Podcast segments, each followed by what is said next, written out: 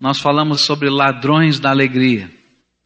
E estivemos olhando alguns desses ladrões, coisas que roubam de nós a paz, a serenidade, a alegria da salvação. E hoje eu quero falar sobre mais um desses ladrões. E quero falar sobre a preocupação, a ansiedade que às vezes vai consumindo o coração da gente. E o apóstolo Paulo, nos versículos de 6 a 9, vai nos dar alguns remédios para que a alegria nunca possa ser roubada pela preocupação e pela ansiedade. Eu queria pedir a você que abrisse a sua Bíblia no livro de Filipenses, no capítulo 4, e nós vamos ler os versículos de 6 até 9. Diz assim a Bíblia: Não andeis ansiosos por coisa alguma, antes em tudo sejam os vossos pedidos conhecidos diante de Deus pela oração e súplica com ação de graças. E a paz de Deus, que excede todo entendimento, guardará os vossos corações e os vossos pensamentos em Cristo Jesus. Quanto ao mais, irmãos, tudo que é verdadeiro, tudo que é honesto, tudo que é justo, tudo que é puro, tudo que é amável, tudo que é de boa fama, se há alguma virtude, se há algum louvor, nisso pensai. E o que também aprendestes e recebestes e ouvistes e vistes em mim, isso praticai, e o Deus de paz será convosco. Quando eu leio a carta aos Filipenses, eu fico pensando que se havia alguém na face da terra que tinha todo o direito de estar preocupado era o apóstolo Paulo quando escreveu essa carta. A gente já comentou algumas coisas que estavam acontecendo, mas é bom sempre a gente recordar para poder entender o contexto de tudo isso. Havia uma situação difícil dentro da igreja de Filipos, da cidade de Filipos, onde duas irmãs Evode e Sinti, que estavam litigantes, brigando. E a ideia que a gente tem é que isso estava criando uma cisão dentro da igreja. E essa era uma igreja muito querida, muito especial para o apóstolo Paulo. Nós já vimos como havia amor desta igreja para com o apóstolo, hoje de manhã, e também do coração do apóstolo para essa igreja. E o apóstolo Paulo não podia fazer muita coisa, porque ele estava lá do outro lado do mundo, na cidade de Roma, preso. E talvez no seu coração o desejo fosse, como pastor que era, viajar para a cidade de Filipos e tentar resolver a situação, mas ele não podia fazer isso. Diz ainda o contexto desta história, que além dessa divisão ali na, na, na igreja de Filipos, ali onde estava Paulo, em Roma, a situação também não estava muito boa porque a igreja de Roma também estava vivendo agora algumas pessoas que não conheciam o apóstolo Paulo, que não tinham comunhão com ele, e ele estava ali na cidade, e aqueles grupos judaizantes que chegavam à cidade de Roma, talvez fazendo acusações com relação à teologia do velho apóstolo. E ali, naquele momento de prisão, talvez em que ele precisasse tanto do consolo da igreja, do amor da igreja, ele tinha que pensar nos problemas da igreja local na cidade em que ele estava inserido, agora, cidade de Roma. E ali estavam as dificuldades. E talvez era tempo do coração do apóstolo ficar profundamente ansioso e preocupado. Mas ainda a palavra de Deus vai nos mostrar, e a história vai nos mostrar, que ele tinha outra razão para estar muito preocupado e muito angustiado. Porque ele estava preso e estava aguardando o julgamento. E ele seria julgado pelo imperador. E talvez o resultado desse julgamento fosse a sua morte. Uma perseguição já estava rondando o mundo naquele tempo. Uma perseguição contra o cristianismo. Mas aí Deus o enche com o seu Espírito Santo. E ao invés dele falar sobre as suas preocupações nessa carta, ele começa a ensinar a igreja lá na cidade de Filipos e a nós aqui a como podemos como podemos enfrentar e vencer a ansiedade e a preocupação na nossa vida? Só pelo Espírito Santo de Deus. Alguém pode fazer isso. Nesse contexto todo de pressão, de problema, ele pode nos ser essa tão grande bênção para que nós hoje, tanto tempo depois, possamos olhar para as nossas lutas, para as nossas aflições, quem sabe para a ansiedade que está consumindo a tua vida e ouvirmos alguma coisa que vem do Espírito Santo de Deus, de alguém que viveu tantas pressões, mas podia ter o seu coração guardado na perfeita paz do Deus de toda paz. Que coisas são essas? Primeiro a gente tem que entender um pouquinho o que é ansiedade ou o que é preocupação. A palavrinha que foi colocada aqui no versículo 6, não andeis ansiosos por coisa alguma, essa palavra que foi traduzida na minha versão por ansiedade, ela significa ser puxado em diferentes direções. É quando você tem a sua mente, o seu coração, a sua vida dividida. Está sendo puxado para um lado e puxado para o outro.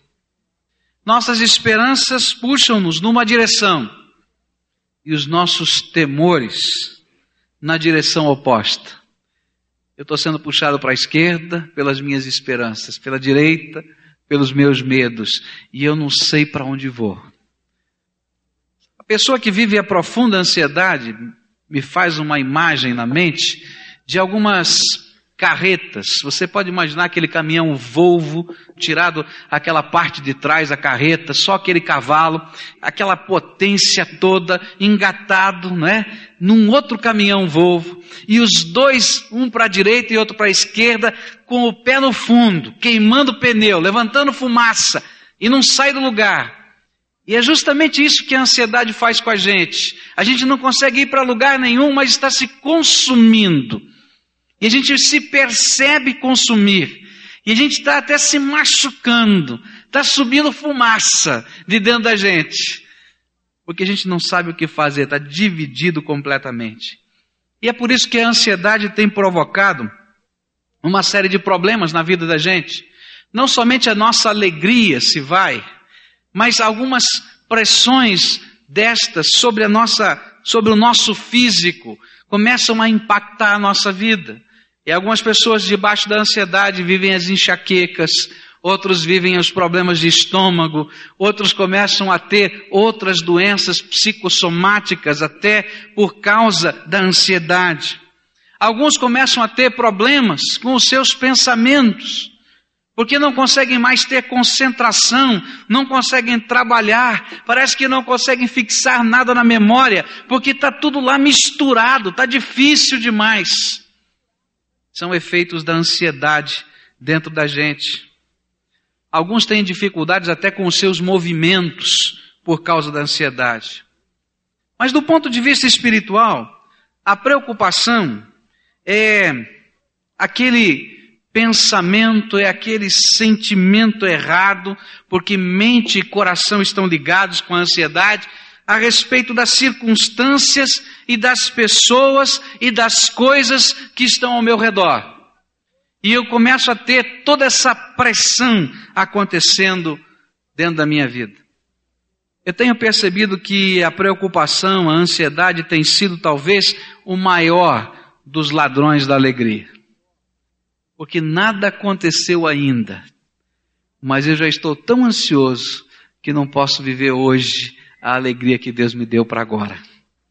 Já viu isso? A ansiedade é sempre alguma coisa que vai acontecer lá no futuro e já me rouba a alegria de hoje. Eu não estou doente, mas estou preocupado com a doença. Eu não estou desempregado, mas estou preocupado com o desemprego. Não acabou o dinheiro ainda, mas eu já estou desesperado porque vai acabar daqui 20 dias. E eu não sou capaz de viver pelo menos o bem de hoje, a alegria de hoje, a paz de hoje. Então talvez esse seja o pior de todos os ladrões, porque ao invés de roubar a alegria do dia, ele rouba antes. e vai roubando até chegar o momento. E às vezes a gente vai descobrir que nunca chega esse momento. Já percebeu? Que às vezes a gente fica tão ansioso, tão preocupado, tão irritado, tão amedrontado com coisas que nunca vão acontecer. O que, é que o apóstolo Paulo tem para ensinar para a gente? Como vencer essa luta que acontece dentro do coração? Eu tenho percebido que não adianta a gente dizer, olha, não se preocupe com essas coisas. Parece que esse é o tipo do conselho que deixa a gente mais nervoso e mais ansioso ainda, não é? Mas eu estou tão preocupado e alguém chega e diz assim: Olha, não se preocupe, mas você não está vivendo o que eu estou vivendo. Eu quero conversar com outra pessoa. Eu não consigo nem olhar para a pessoa que diz isso para mim. E sabe por quê? É que declarações, conselhos, com relação à preocupação, não prendem o ladrão que está roubando a alegria da gente. A gente tem que ter uma ação um pouco mais astuta, um pouco mais sábia, e o apóstolo Paulo vai tentar ensinar isso para a gente. Porque a preocupação é alguma coisa interna, é um trabalho do meu coração e da minha mente. E é preciso mais do que boas intenções mais do que votos e propósitos dizendo não vou me preocupar mais. A gente tem que aprender a lidar com essas coisas que estão dentro do coração. E é isso que Paulo vai começar a trabalhar. Como é que a gente lida com esses sentimentos, com essas pressões, com essas angústias? Como é que eu trato isso espiritualmente? Como é que eu vou trabalhar estas coisas na minha vida? O apóstolo Paulo vai apresentar nos versículos que lemos agora há pouco, 6 até 9, três coisas, três armas, três ingredientes de um remédio para curar esta, este, essa doença, para prender esse ladrão que rouba a alegria. Ele vai falar sobre orar corretamente. Ele vai falar sobre pensar corretamente. E ele vai falar sobre viver corretamente. E quando eu começo a praticar estas coisas, orar corretamente, pensar corretamente e viver corretamente, eu descubro uma paz que vem do Espírito Santo de Deus, que transpassa a minha mente, o meu coração e o meu corpo, e eu posso enfrentar as circunstâncias da vida sem que a alegria me seja roubada pelo ladrão chamado ansiedade ou preocupação. Quero começar falando sobre orar corretamente porque creio que esta foi a principal arma que o apóstolo começou a ensinar esta igreja. Diz assim os versículos 6 e versículo 7. Não andeis ansiosos por coisa alguma, antes em tudo sejam os vossos pedidos conhecidos diante de Deus pela oração e súplica com ações de graças. E a paz de Deus, que excede todo entendimento, e a paz de Deus que excede todo entendimento, guardará os vossos corações e os vossos pensamentos em Cristo Jesus.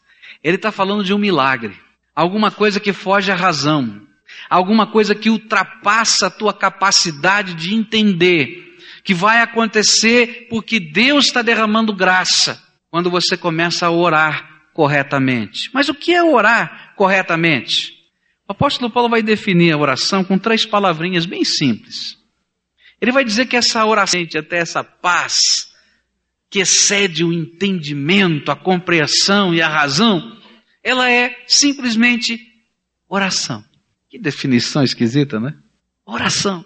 E ele usou uma palavrinha aqui na língua grega, é um termo muito genérico, que descreve o nosso conversar com Deus o nosso abrir da alma na presença de Deus, mas que contém uma ideia muito clara de adoração, devoção e culto. Você já percebeu que algumas vezes é difícil para você orar?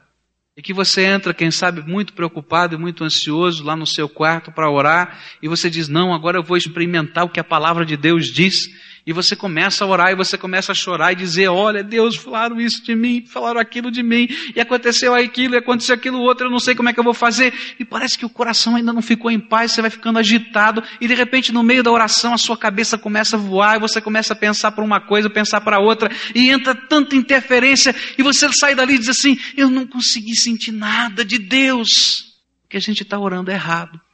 Sabe como é que a oração começa? E aí a gente vai aprender os princípios básicos outra vez. A oração é um culto. A oração é um tempo de devoção. É um tempo de adoração. Onde você se coloca diante da majestade, da glória do Senhor. E você é o adorador que chega cansado, carregado, preocupado, é verdade, mas você chega naquele lugar que é o trono de Deus para adorar. E quando a gente começa a contemplar o Senhor da glória e perceber o Senhor da glória, alguma coisa vai trabalhando dentro do coração. Às vezes, quando nós nos sentimos preocupados, a nossa primeira ação deveria, deverá ser, deveria ser, ficar a sós com o Deus eterno e todo-poderoso e adorá-lo e exaltar o seu nome. Porque na adoração, meus queridos, nós vemos a grandeza de Deus. Na adoração nós temos que reconhecer que Ele é suficientemente grande para controlar o universo inteiro, quanto mais os nossos probleminhas. Na adoração, a nossa mente e o nosso coração descobrem o tamanho do nosso Deus. Qual é o tamanho do teu Deus? Qual é o tamanho do teu Deus? Meus queridos, quando a gente entra na oração para adorar a Deus, para ter intimidade do coração com o Senhor, Deus vai se revelando a nós como Deus vivo, todo-poderoso, Senhor dos céus e da terra, aquele que detém toda a autoridade, todo o poder, toda a glória, toda a majestade. E a gente vai se sentindo cada vez menor, quem sabe, diante da grandeza desse Deus, mas ao mesmo tempo revigorado por saber que nós não estamos falando com a pedra, com o pau, com o tijolo, com o telhado, com o vento, com a gente mesmo. A gente está falando com um Deus vivo e verdadeiro, Senhor de toda a terra. A oração que produz paz começa com adoração. Às vezes a gente corre à presença de Deus apressadamente para só levar um monte de entulho de necessidade e não entendemos nada do que é oração porque a primeira parte da oração é adoração, é devoção e é culto. Orar corretamente é, em primeiro lugar, adorar o Senhor. Eu não estou falando de adoração mecânica, não. Da gente repetir aquelas meia dúzia de palavras, oh, glória a Deus, aleluia. Gente, eu estou falando de um adorador, de alguém que entra na presença de Deus e reconhece a glória e a majestade do Senhor. E aí começa a oração. O apóstolo Paulo continua, e ele diz que o segundo passo é suplicar, é partilhar, é aquele dividir sincero das nossas necessidades e problemas a esse grande Deus, Senhor de todas as coisas que se revelou a mim agora há pouco. É disso que o apóstolo Paulo está falando. E aí a gente vai perceber uma coisa, que nesta hora, quando a gente começa a súplica, depois da adoração e do louvor dentro da nossa alma, a gente não consegue ser superficial, porque o Espírito de Deus está conosco, nos ensinando a orar. E Ele vai nos fazendo perceber os vários ângulos do nosso problema. E a gente vai colocando em oração diante de Deus esses vários ângulos diferentes. E o Espírito Santo vai dizendo: olha, é verdade, é isso mesmo, coloca diante do Pai, mas agora olha para o teu coração, qual é a tua parte nessa estrutura? E às vezes a gente não enxerga, e só pela ação do Espírito a gente é capaz de perceber. Mas na hora que a gente está fazendo esse tipo de petição na presença de Deus, o Espírito de Deus vai trabalhando com a gente. E dizendo, filho, eu estou ouvindo a tua petição, mas vamos continuar a conversa. Porque eu quero mexer nessa área da tua vida. E sabe, meus queridos, é nessa hora que a gente está na presença de Deus, depois da adoração, no controle do Espírito, que a gente vai lançando as petições, mas a gente sai da superficialidade. Porque oração é diálogo, gente.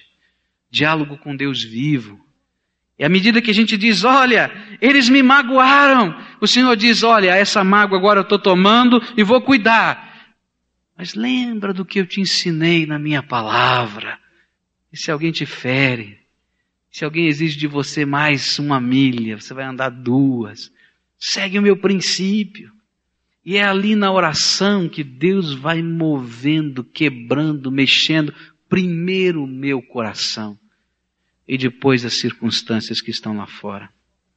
É por isso que o apóstolo Paulo está dizendo: olha, eu posso enfrentar qualquer circunstância da minha vida. E o Senhor me fortalece. Ele é o meu Deus eterno. Eu posso entrar na presença dele, adorá-lo, louvá-lo, falar com toda a franqueza do que vai na minha alma, mas ouvir o que ele tem para me dizer também. A oração, a petição, não é você repetir a mesma coisa toda hora. A Bíblia diz que oração não é reza. Essa oração que promove paz não é você pegar o texto, gente, e ficar contando as bolinhas do texto e repetindo aquelas mesmas palavras que nem você aguenta mais falar, quanto mais Deus ouvir.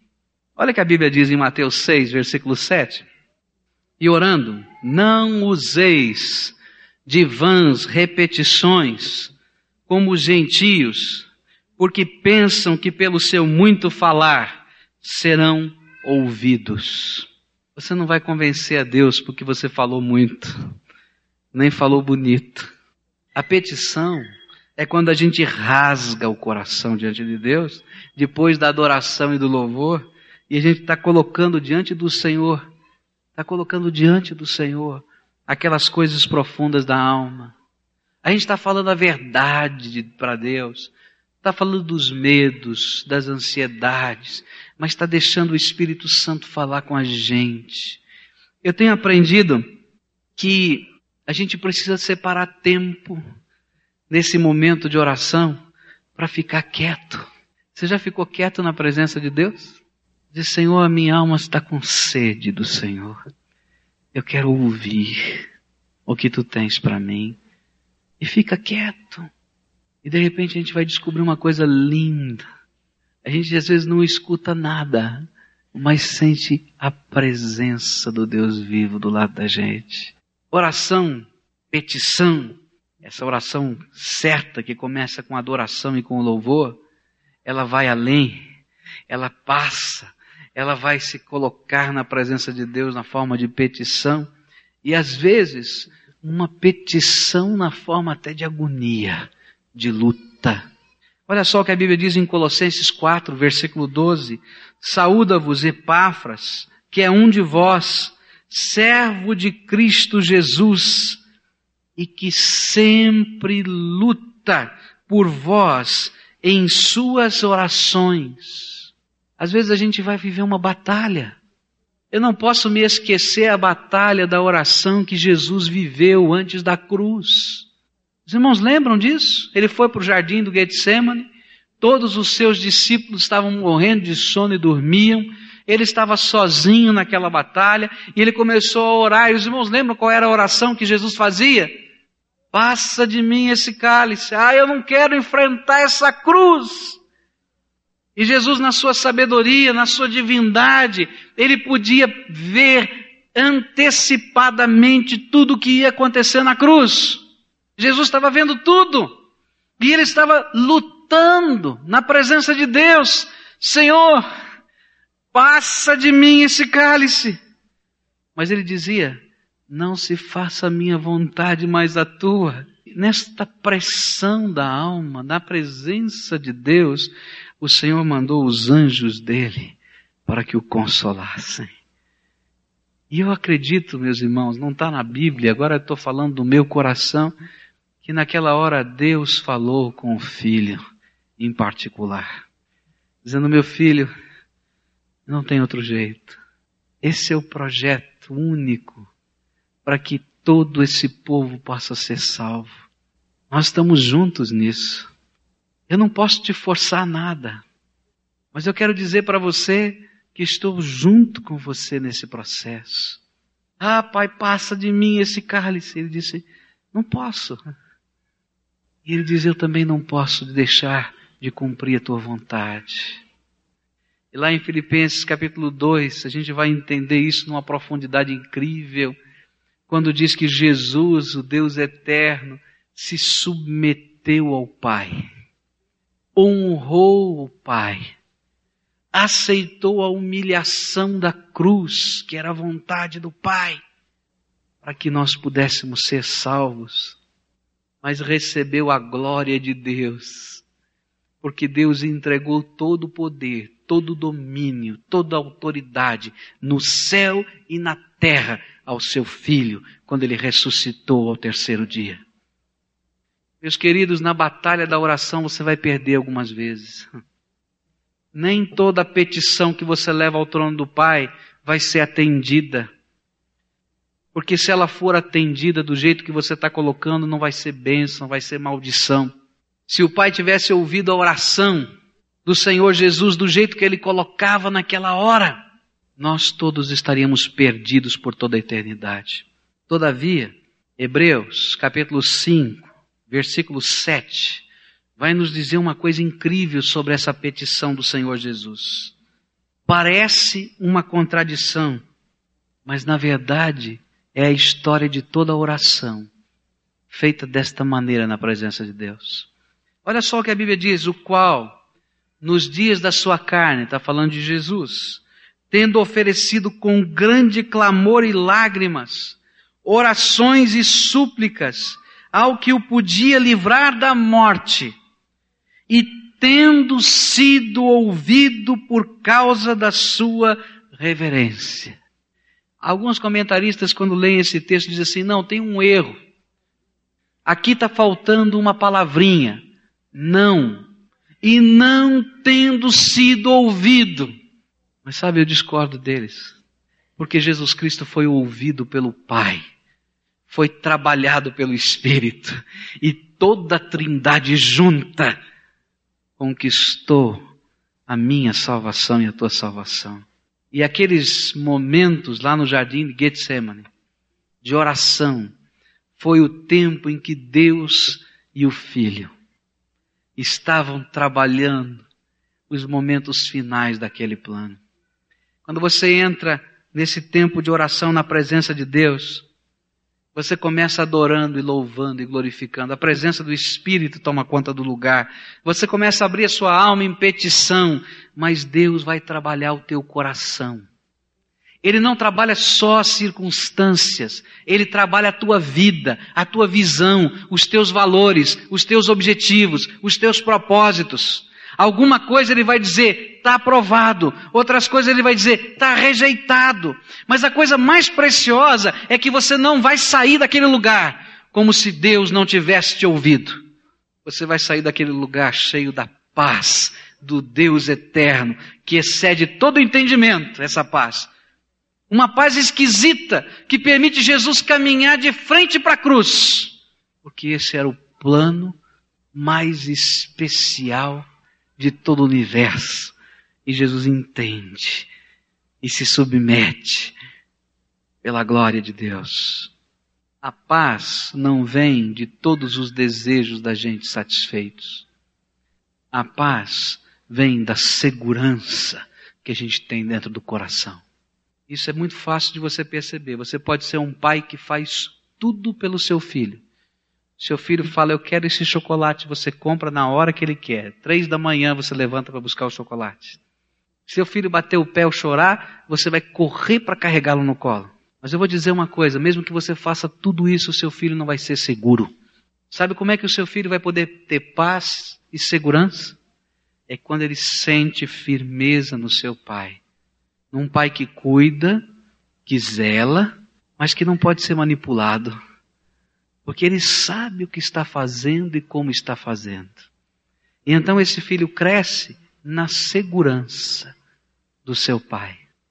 Não é assim dentro da casa? Assim é com o teu Deus eterno.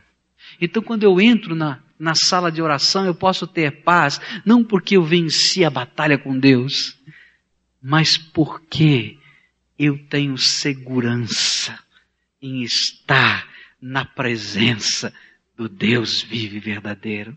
Eu vejo a sala do trono, eu vejo a sua grandeza, eu vejo a sua glória, eu vejo o seu poder, eu vejo a sua majestade, e eu vou discutir com o Criador do universo? Não, eu vou dizer, Senhor, seja bendito eternamente. Amém. A oração correta é aquela que vai em adoração. Se abre na presença de Deus na petição. Na petição que não é uma reza, gente, mas é que deixar Deus interagir com a minha vida é uma interação. A última coisa que eu quero deixar com vocês sobre essa oração que muda o coração da gente. Diz a Bíblia que esse terceiro componente da oração são ações de graças. Eu entro na presença de Deus para adorá-lo por aquilo que ele é, mas eu saio da presença dele dando saltos de alegria por causa daquilo que ele faz. Depois da oração, da adoração, da súplica, vem a gratidão. A gente reconhecer tudo quanto Deus tem feito por nós. São vários os textos na palavra de Deus que falam sobre isso. Efésios 5, 20, Colossenses 3, 15 a 17, 1 Tessalonicenses 5, 18, que vai dizer orai sem cessar, vai falar que a gente ser agradecido em tudo. E uma das coisas que eu tenho aprendido é que faz tão bem para a gente quando o amor, o carinho, a mão estendida, o socorro pode ser reconhecido. Não faz bem? Como a gente se sente bem? A gente não está esperando isso. A gente não faz essas coisas para receber aplausos de ninguém. Mas é gostoso quando a gente sabe que abençoou alguém e esse alguém está feliz, se aproxima, dá aquele abraço na gente gostoso, de amizade, de carinho. E é isso que Deus está falando para a gente. Olha, a sala do trono não é a sala só da lamúria e da angústia, mas é a sala da celebração das coisas boas da graça de Deus que estão acontecendo. Eu fico impressionado que a Bíblia vai registrar que dez leprosos foram curados, nove foram embora, se esqueceram até de dar graças a Jesus, um só voltou. E eu fico pensando, será que essa proporção de 10% das pessoas que são verdadeiramente agradecidas mudou na história? Eu queria que você olhasse para o teu coração, eu queria fazer uma pergunta muito simples. Nos seus momentos devocionais, quanto tempo você gasta desse tempo na presença de Deus para dizer das bênçãos que Deus tem feito na tua vida na presença dEle. A gente não entende como funciona isso, mas eu quero dizer para você que quando a gente ora, a gente entra numa dimensão espiritual. A gente está numa dimensão, às vezes, aqui caminhando na vida, sem perceber que nós vivemos numa dimensão espiritual. Nós somos corpo, alma e espírito. Deus nos fez com uma dimensão espiritual e nós vivemos todos os dias nessa dimensão espiritual. E às vezes a gente gasta um bocado de tempo somente na dimensão material, achando que está somente na dimensão material. Mas quando eu oro, eu estou me integrando totalmente nessa dimensão espiritual. A Bíblia nos diz que nesse momento eu vou entrar nos lugares celestiais com Jesus Cristo. Efésios capítulo 2, versículo 6 vai dizer que nesta hora nós nos assentamos nos lugares celestiais com Jesus. Eu não estou vendo isso. Eu não estou apalpando isso. Mas eu entro à presença do Pai. Eu entro na sala do trono. E você pode imaginar aquele lugar, os anjos de Deus ali. E a Bíblia diz que os anjos estão adorando, louvando a Deus. O livro de Apocalipse vai nos dizer que nessa hora da oração, os anjos ministram junto conosco. E eles carregam o incenso, diz o livro de Apocalipse, que são as nossas orações que perfumam o céu. E aí, terminando, o versículo 7 se torna uma realidade. O que, que acontece? Está com a Bíblia aberta? Isso é uma declaração diante do Senhor, da sua glória. E a paz de Deus, que excede todo entendimento, guardará os vossos corações e os vossos pensamentos em Cristo Jesus. É verdade. Não acredita? Faça a prova hoje. Entra no teu quarto e ora desse jeito para ver o que vai acontecer. Eu desafio você em nome de Jesus a fazer isso. Porque a palavra de Deus é viva e verdadeira, não volta vazia. E o meu Deus é imutável. Ele é o mesmo ontem, hoje e o será para sempre. Louvado seja o nome do Senhor.